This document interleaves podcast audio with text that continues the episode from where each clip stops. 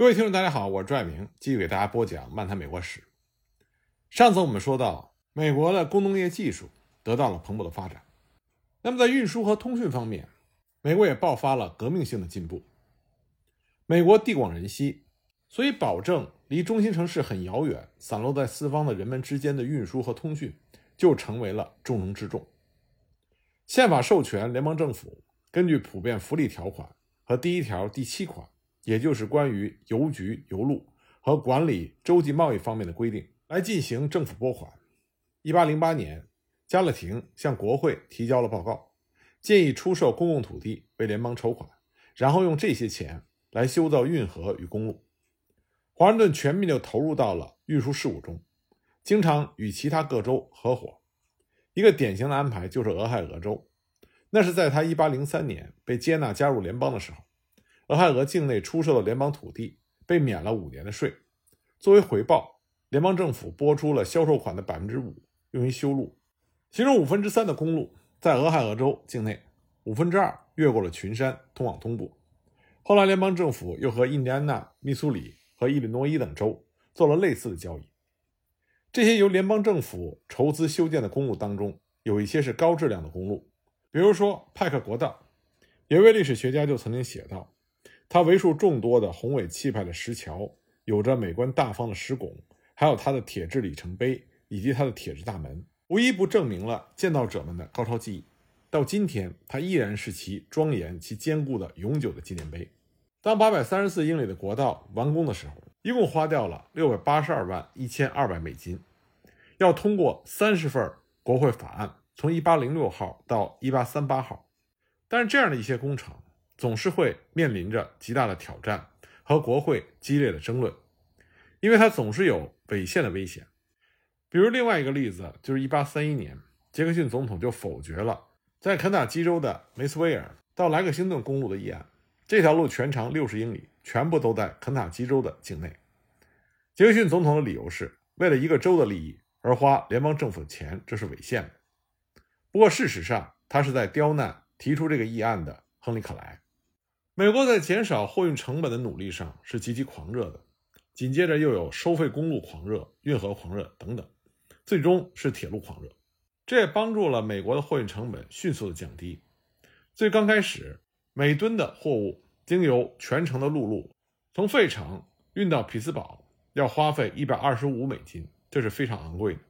到了十九世纪二十年代，平均起来每一百英里的成本已经降到了十美金。这是一种极大的进步。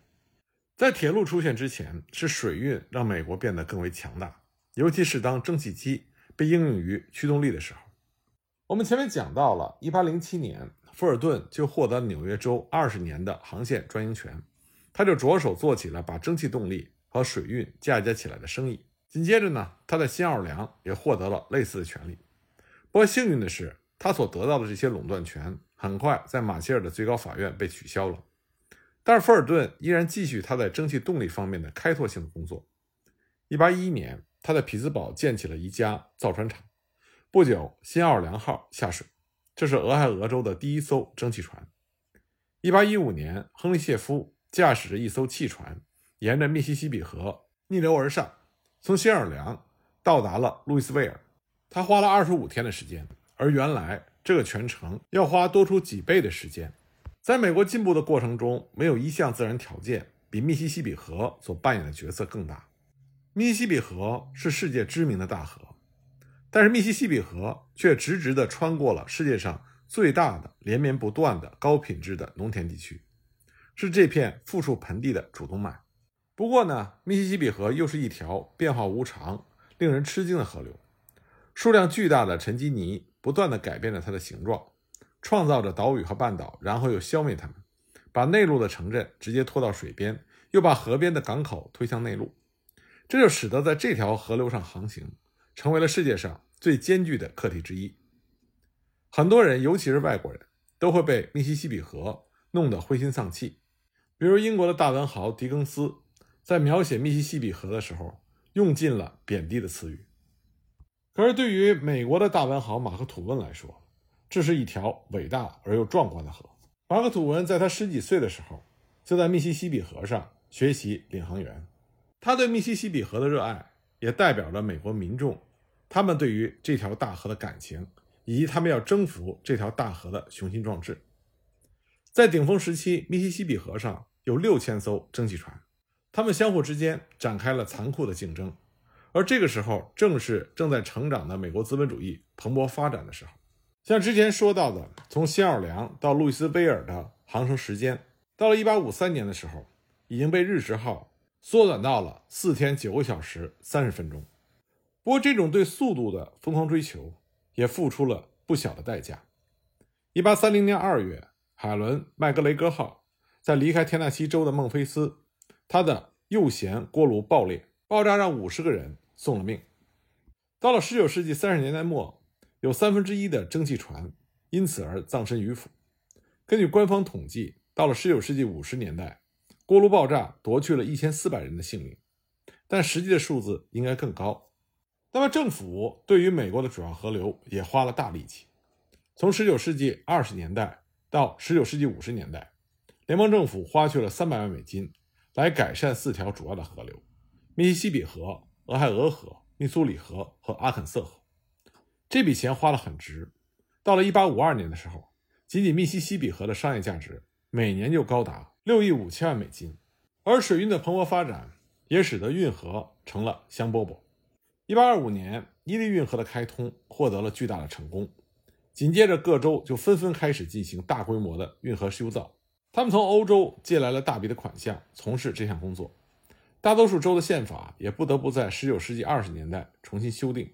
使得这项工作成为可能。在那些日子里，美国人在欧洲的信用很高，利息的支付毫不含糊，定期奉上。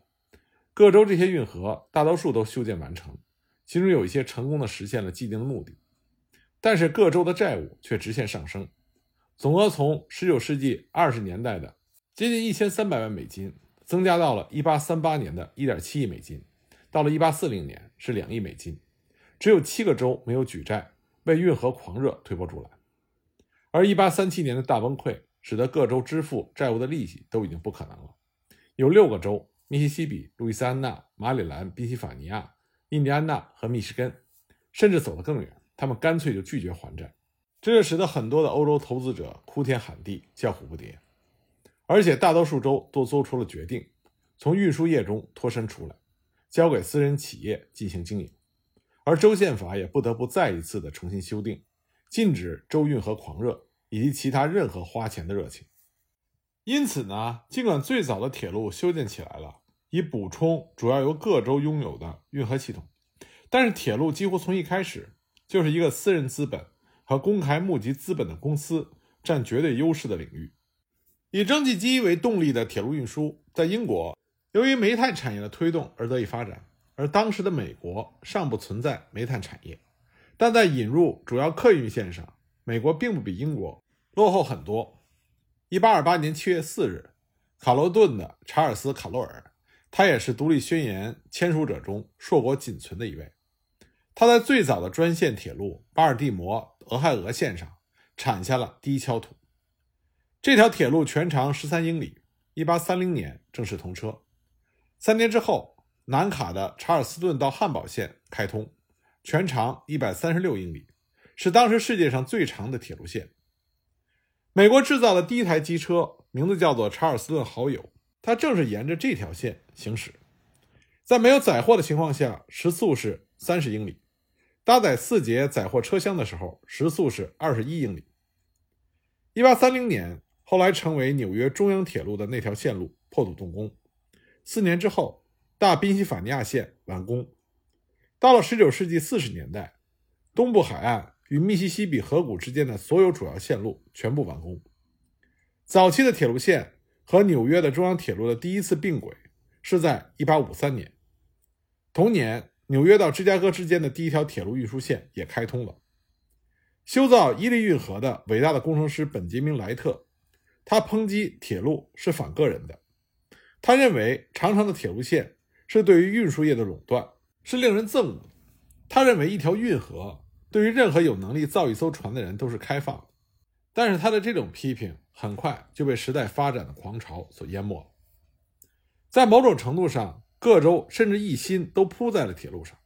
尤其是宾夕法尼亚、密歇根、南卡和乔治亚。在铁路的建设中，私募或者公募资本一直是主要的资金提供者。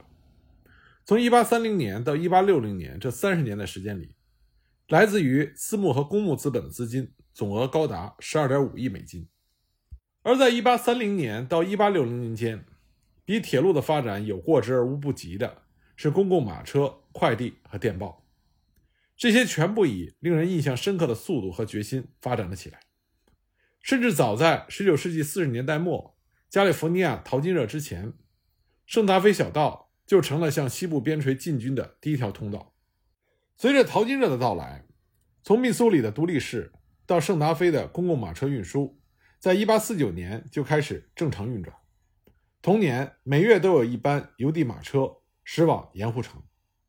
1858年，约翰·巴特菲尔德得到了一纸联邦合同，由陆路。从孟菲斯和圣路易运送邮件到加利福尼亚，这样就使得他能够每两周发出一班驿车，途经普雷斯顿、埃尔帕索、尤马，到达太平洋的海岸，全程耗时二十五天。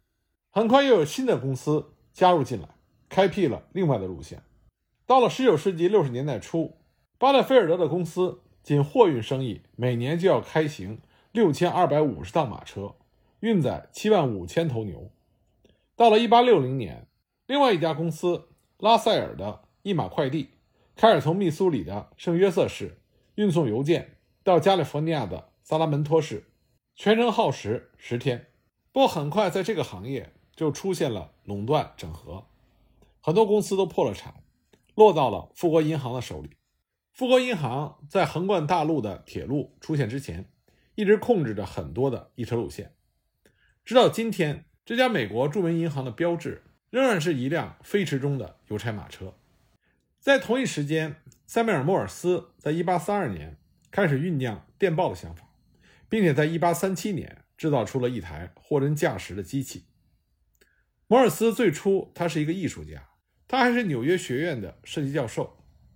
他缠着国会，直到国会为华盛顿至巴尔的摩的电报线路拨款了三万美金。而这条电报线路是在1844年开通的。那年春天，他第一次用来把消息从辉格党和民主党的会议上传送到首都。接下来，他组建了一家私营公司，并且开始运转。1846年，开通了他的第一条线路。艾兹拉·康奈尔是一个组织天才，他很快就组建了西部联合电报公司，并且于1861年架设了直达加利福尼亚的第一条电报线路。他也因此获得了巨额的利润，他用这些巨额的利润创办了康奈尔大学，而铁路的建设者们也明白了电报线路对他们的价值，所以开始让电报线路沿着铁轨一路的延伸。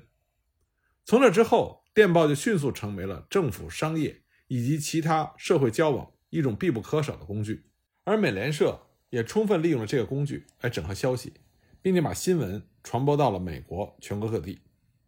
到了19世纪50年代，美国已经拥有了一个多功能、常常还是高度密集的全国运输系统。美国民众所展现出来的这种运输才能以及非凡的土地的消化能力，使得美国对于更多的领土有着永不满足的贪婪。路易斯安那购买案、杰克逊对佛罗里达的征服都带来了大片的土地，但这些仍然不够。到了19世纪30年代。美国一定要吞并整个大陆的西部及其核心地区的想法，也越来越深入人心。无论是上帝、共和还是民主，都要求美国人向西部推进，去那里定居，让那里开化，让那里共和化、民主化。西进的这个主题在国会中很快就被提了出来。1845年，约翰·奥沙利文在《民主评论》上开始使用“天命”这个词语。他认为天命就是在上帝为了美国每年增长的数百万人的自由发展而恩赐给美国人这片大陆上进行扩张。一八四四年的新泽西州民主党大会上，达夫扎克少校他狂热地说到了西进这个主题。他说：“要足够的土地，足够的土地，前进吧！为了年轻的美国，他至今尚未得到足够的土地。在夏天里，他想要更多的土地作为他凉爽的遮阴处。”他想要更多的土地作为他美丽的牧场，我要告诉你们的是，我们将给美国俄勒冈，让它作为夏天的歇凉处；我们要给美国德克萨斯，作为它冬天的牧场。当时全场欢声雷动。同时，由于北纬四十九度线限制了美国向北扩张，要想要得到更多的土地，一个显而易见的方法就是瓜分墨西哥。墨西哥一直受到美国的威胁。杰斐逊总统曾经对墨西哥提出过领土主张，边界一直到布兰德河，然后美国又做出了让步，边界又退回到了科罗拉多河，接下来又退到了萨宾河。一八一九年，国务卿亚当斯正式承认把这里作为边界。不过，美国民众从来就没有掩饰过他们对于德克萨斯广袤土地的渴望。